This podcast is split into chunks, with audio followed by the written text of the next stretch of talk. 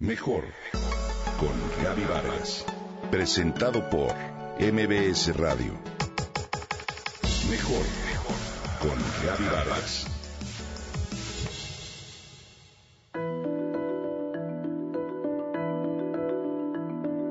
Con solo escuchar a Lola narrar su fin de semana, te puede dar un coma diabético. Tiene el don de barnizar todo lo que describe con un tinte meloso, cursi e irreal.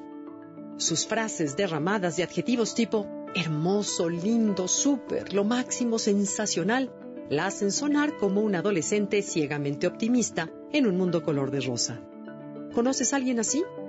Este tipo de personas, cuando tratan de enaltecer una experiencia real, les roban el verdadero sentido a las palabras. En una pincelada las vuelven lugar común.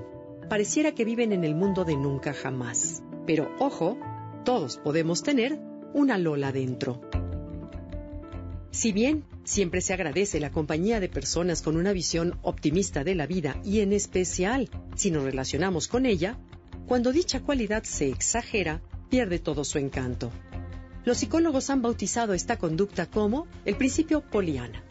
El término lo acuñó un psicologista norteamericano llamado Charles Oswood en 1964 para explicar la proporción y frecuencia del uso de términos positivos en el lenguaje escrito. Por ejemplo, la palabra bueno suele aparecer 10 veces más que la palabra malo en un texto, o la palabra amor aparece 10 veces más que la palabra odio. El origen del término surge de la novela Poliana que la escritora norteamericana Eleanor Porter creó en 1913 para niños. En ella, describe a la protagonista, una niña de 11 años con el mismo nombre, huérfana de padre y madre a quien mandan a vivir con la tía Polly. La niña desarrolla una estrategia secreta, un juego con el cual descubre que para poder palear una vida llena de tristezas, ella jugaba a cambiar la perspectiva para ver siempre el lado positivo de las cosas, las personas o las circunstancias. El libro Poliana, que fue todo un éxito, se volvió un ejemplo de heroísmo para su comunidad. El principio poliana sostiene, después de muchos experimentos realizados en un sinnúmero de países, que la mayoría de los seres humanos naturalmente procesamos los momentos placenteros con mayor nitidez y eficiencia que los desagradables, que solemos recordar a personas o experiencias del pasado de manera más favorable de como en realidad fueron. Incluso las experiencias que fueron realmente negativas, con el tiempo gradualmente se recuerdan como menos negativas.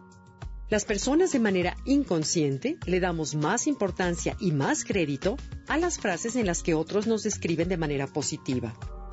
Los expertos afirman que mientras una persona no esté clínicamente deprimida, tiende a vivir este principio o efecto poliana. Asimismo, las personas solemos pensar siempre que el futuro será mejor que el pasado. Y esto puede ser un muy buen estímulo para perseguir un mañana mejor, sin embargo puede ser malo cuando de manera irracional asumimos lo inevitable del éxito por venir y disminuimos los esfuerzos por evitar el fracaso. El típico, ah, me va a ir muy bien, sin prepararnos.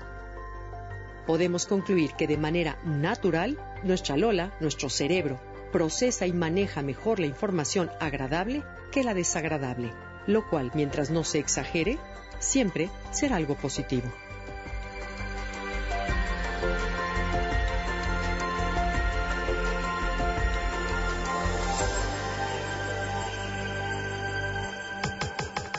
Comenta y comparte a través de Twitter. Gaby-Vargas. Gaby-Vargas. Mejor con Gaby Vargas. Presentado por MBS Radio.